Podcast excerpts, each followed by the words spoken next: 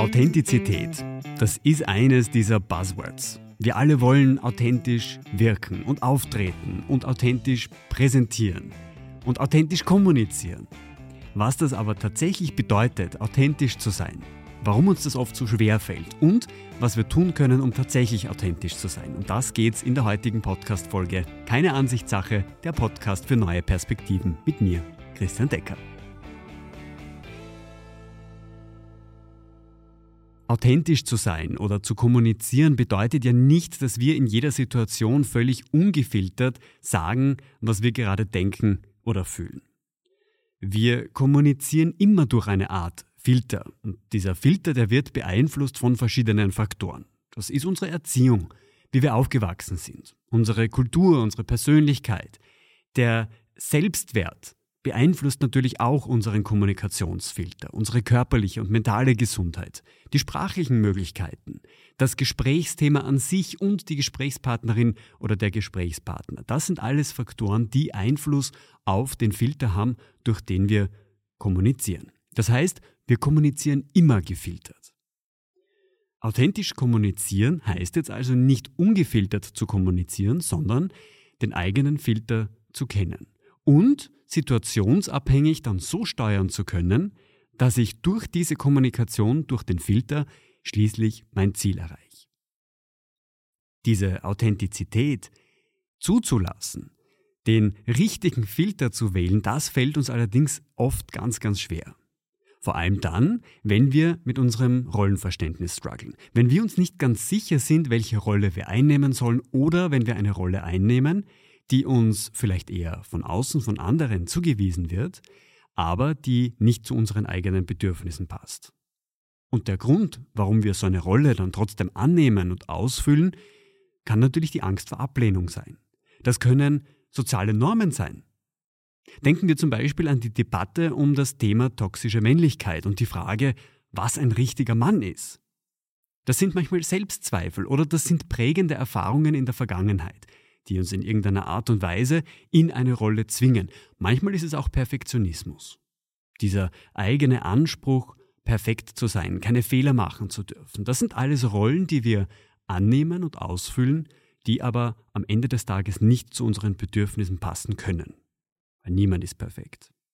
Und das ist ein unglaublicher Druck, aber danach zu streben. Ich möchte dir heute deshalb acht Tipps mitgeben, wie du authentischer kommunizieren, auftreten, dich authentischer fühlen kannst. Nummer eins: Lern dich selbst kennen. Wie lerne ich mich jetzt am besten selbst kennen? Indem ich mir die Frage stelle, wer bin ich, wenn ich alleine bin? Wer bin ich, wenn ich ein Stück weiter weg von den gesellschaftlichen Erwartungen, Normen oder ein Stück weit weg von den Meinungen der anderen bin? Da geht es um die Frage, was mich wirklich antreibt. Was motiviert mich wirklich? Welche Erfahrungen aus meiner Vergangenheit haben mich geprägt? Was triggert mich und löst eine emotionale Reaktion bei mir aus? Worüber freue ich mich besonders und worüber ärgere ich mich besonders?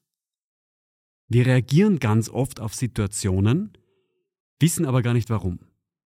Sich selbst besser kennenzulernen bedeutet, in sich reinzuhören. Und ein Tool, was mir dabei sehr, sehr gut geholfen hat, ist der Golden Circle nach Simon Sinek. Bei dem Golden Circle geht es um drei Grundfragen, die wir uns in allen Kontexten stellen können. Simon Sinek zeichnet diesen Golden Circle anhand von drei konzentrischen Kreisen. Ganz außen ist die Frage nach dem Was, nach dem What. Das ist eine Frage, die wir, wenn wir als Beispiel ein Unternehmen hernehmen, die meisten Unternehmen gut für sich beantworten können. Das Was steht für das Produkt.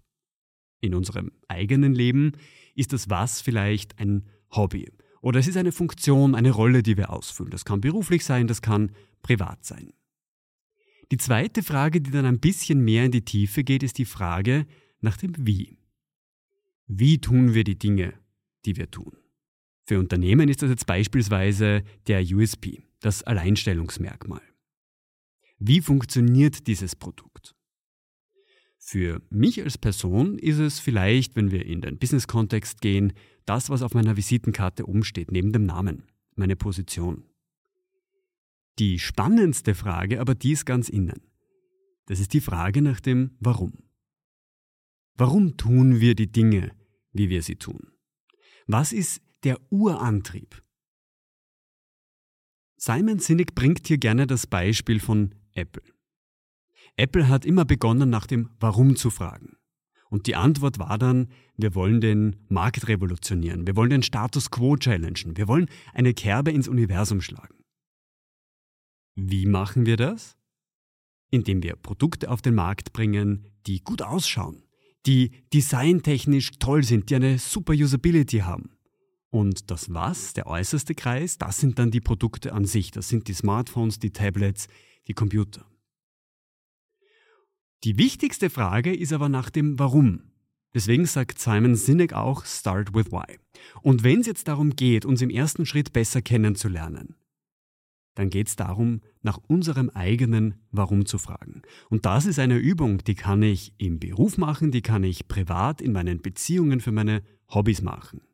Und ja, wir werden, wenn wir uns diese Frage stellen, uns ganz am Anfang oberflächliche Antworten geben. Warum möchte ich Kommunikationstrainer sein? Naja, ich wollte wieder mehr mit Menschen arbeiten, ich wollte mich wieder mehr dem Thema Kommunikation widmen. Ja, aber warum? Wenn ich mit Menschen arbeiten möchte, dann kann ich genauso gut einen sozialen Beruf ausüben. Wenn ich am Thema Kommunikation arbeiten möchte, dann könnte ich genauso gut in einer Agentur arbeiten. Warum gerade das, was ich tue? Und ich habe damals, wie ich begonnen habe, als Kommunikationstrainer zu arbeiten, mir auch diese Frage gestellt. Und dann gibt man sich am Anfang diese oberflächlichen, offensichtlichen Antworten. Aber je mehr man nachfragt und je lästiger man sich selbst nach dem Warum fragt, umso tiefer geht das. Und irgendwann bin ich draufgekommen, dass ich diese Idee habe, in einer Welt zu leben, in der wir alle so sein können, wie wir sind, in der jede von unseren Meinungen Platz hat, auch gehört zu werden, in denen wir miteinander in den Dialog treten können. Und diese Ideologie, diese Idee, diese Zukunftsidee, das ist mein persönliches Warum.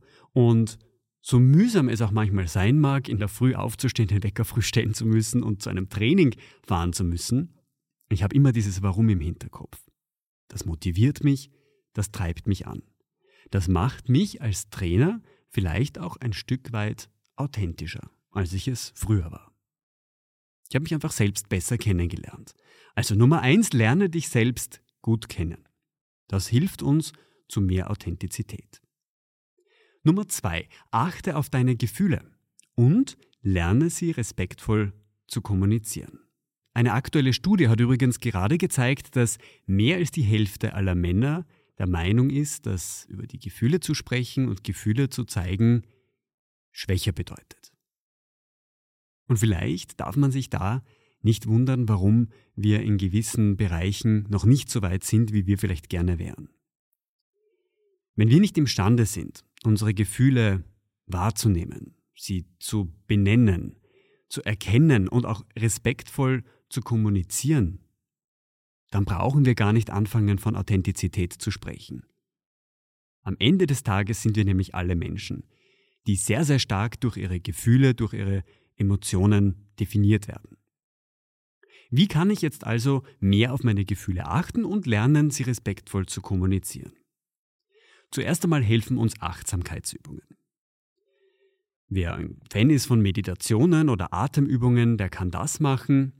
Es gibt hier einige Übungen, die uns dabei helfen, im Hier und Jetzt zu sein. Das brauchen wir nämlich. Wenn wir nämlich über Gefühle, über Emotionen sprechen, dann geht es immer darum, wie es uns jetzt gerade geht. Es geht nicht darum, was gestern passiert ist, was gestern jemand gesagt oder gemacht hat, oder um die Projektion in die Zukunft. Du hast das gestern so gemacht, deswegen wirst du es auch in Zukunft wieder so machen. Es geht darum, was nehme ich im Hier und Jetzt wahr. Welche körperlichen Reaktionen kann ich beobachten?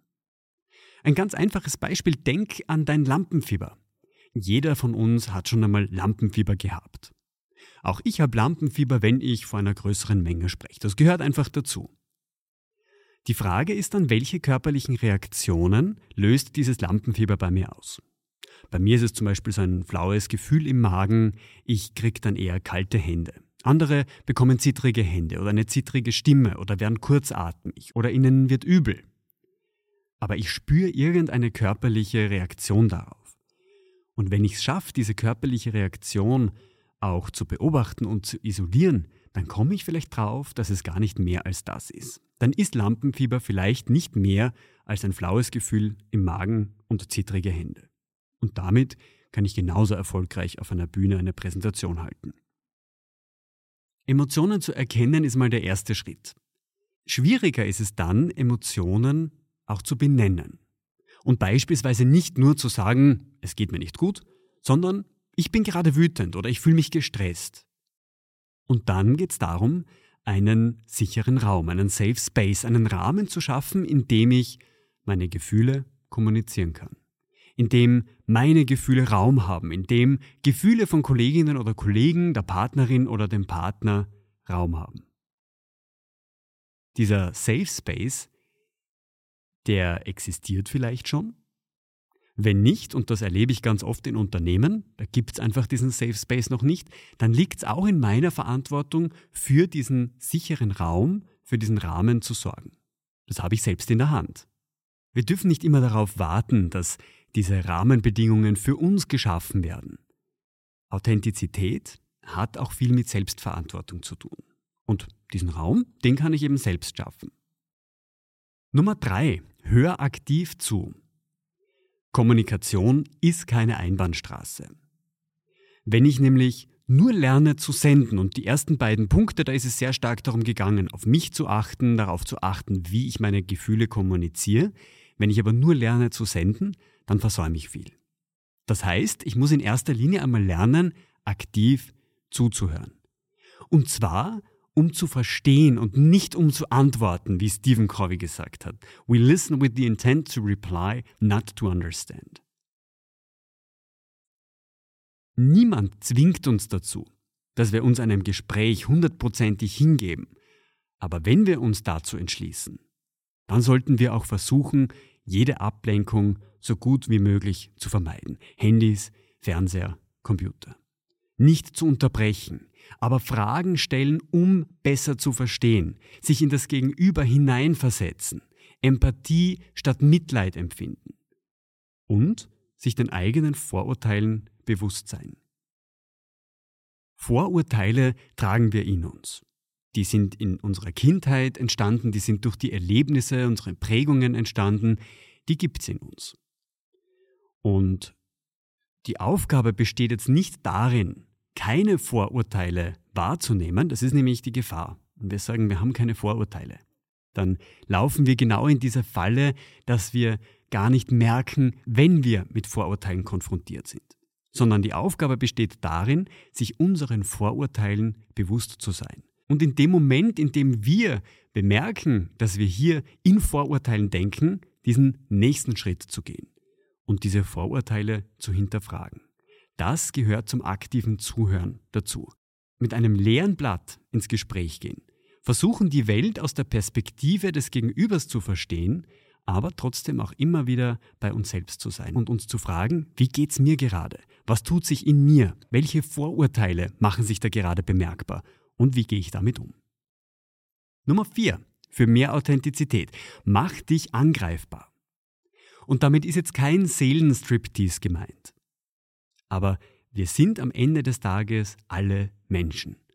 Und jeder von uns hat Bedürfnisse, jeder von uns hat Emotionen. Und manche Tage laufen sehr gut, manche Tage laufen weniger gut. Wir feiern alle Erfolge und wir erleben genauso Niederlagen, egal was wir auf Social Media sehen, es geht uns allen so.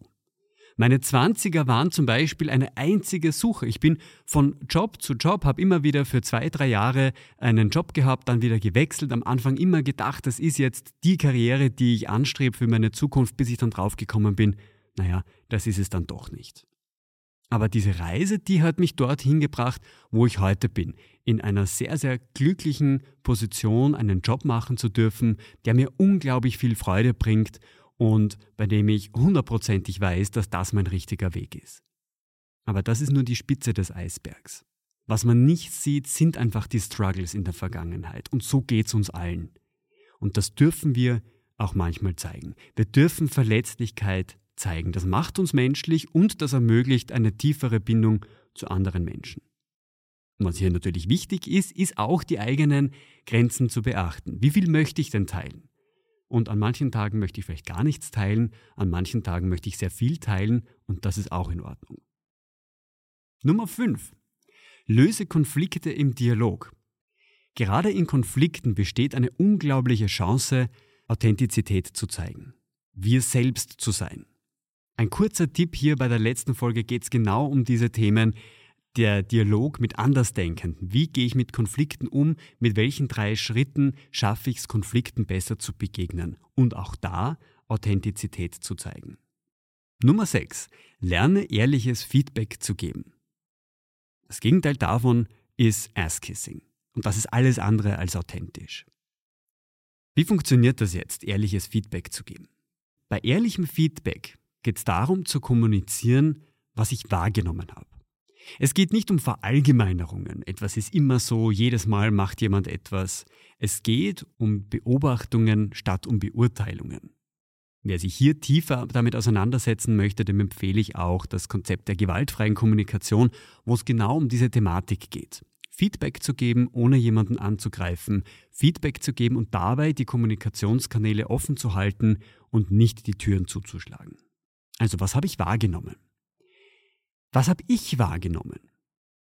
Bei ehrlichem Feedback kommunizieren wir mit Ich-Botschaften. Es geht nicht um Anschuldigungen, du hast, sondern es geht darum, was ich wahrgenommen habe. Und bei ehrlichem Feedback geht es um das Verhalten einer Person und nicht um die Person, um die Identität der Person selbst. Es geht darum, wie die Person gehandelt hat und nicht wie die Person ist. Das steht im Fokus. Und ehrliches Feedback funktioniert ohne Feedback-Sandwich. Diese Idee, dass wir zuerst etwas Positives sagen müssen, dann das kritische Feedback kommt und dann nochmal was Positives, das lesen wir ganz, ganz oft in irgendwelchen Zeitschriften oder Artikeln zum Thema Feedback geben. Man weiß mittlerweile, dass das nicht besonders effizient ist. Ich verpacke dabei etwas sehr, sehr schwammig. Erstens wird mein Gegenüber vor allem dann, wenn ich öfter Feedback gebe, schon wissen, was jetzt kommt, wenn ich etwas Positives sage. Und zweitens ist die Wahrscheinlichkeit, dass dann das tatsächliche Feedback, um das es mir geht, nicht gehört wird, wesentlich größer, wenn im Anschluss nochmal was Positives kommt. Und das heißt jetzt nicht, dass wir nichts Positives sagen sollen, aber ehrliches Feedback bedeutet einfach auch das zu sagen, worum es uns gerade geht. Wenn ich positives Feedback geben möchte, dann soll ich das bitte tun. Wenn aber etwas gerade nicht passt für mich und ich möchte das kommunizieren, dann darf ich das auch machen, ohne dass ich es irgendwie schönen muss, ohne dass ich irgendetwas drumherum verpacken muss. Tipp Nummer 7 für mehr Authentizität. Akzeptiere, dass es unterschiedliche Meinungen gibt. Vor allem, wenn du dich eher als konfliktscheu bezeichnen würdest. Ich war früher auch so. Früher war es für mich sehr, sehr schwer, Konflikte zuzulassen und zu akzeptieren, dass es unterschiedliche Meinungen gibt. Was war meine Lösung? Ich habe relativ schnell zugestimmt und habe dadurch einfach den Konflikt vermieden, bin dem Konflikt aus dem Weg gegangen. Aber wie ich bereits in der letzten Folge gesagt habe, ein Konflikt geht nicht weg. Einen Konflikt löse ich entweder im Außen, das heißt, ich spreche einen Konflikt offen an und versuche mit der Person eine Lösung zu finden oder der Konflikt passiert im Inneren, wenn ich es nämlich nicht anspreche. Und aus Erfahrung weiß ich, diese inneren Konflikte dauern oft viel, viel länger und sind oft viel frustrierender und zehrender, als einen Konflikt anzusprechen. Uns muss einfach bewusst sein, uns muss klar sein, dass wir in einer Welt leben, in der wir heute noch viel, viel mehr als früher ganz, ganz viele unterschiedliche Möglichkeiten und Herangehensweisen und Lösungen zu verschiedenen Problemen haben. Und nicht jeder von uns wird denselben Weg gehen wollen. Und das ist auch okay. Wenn ich akzeptiere, dass es unterschiedliche Meinungen gibt, dann kann ich auch sicherstellen, dass meine eigenen Bedürfnisse und die Art und Weise, wie ich ein Problem lösen werde, gehört wird. Und dann geht es darum, eine gemeinsame Lösung zu finden. Und Nummer 8. Sei selbstkritisch, aber realistisch und lerne aus den Fehlern. Eine offene Fehlerkultur braucht es nicht nur in Unternehmen, sondern braucht es auch mit uns selbst. Gerade wenn ich vielleicht das Problem habe oder das Gefühl habe, oft nicht authentisch zu sein, dann bin ich tendenziell jemand, der vielleicht selbstkritisch ist. Und ich darf selbstkritisch sein. aber ich darf nicht unrealistische Erwartungen an mich selbst haben. Wenn ich jetzt die vorherigen Schritte, die vorherigen Tipps ausprobieren möchte, dann wird mir manches sehr gut gelingen und manches vielleicht nicht. Und das ist okay.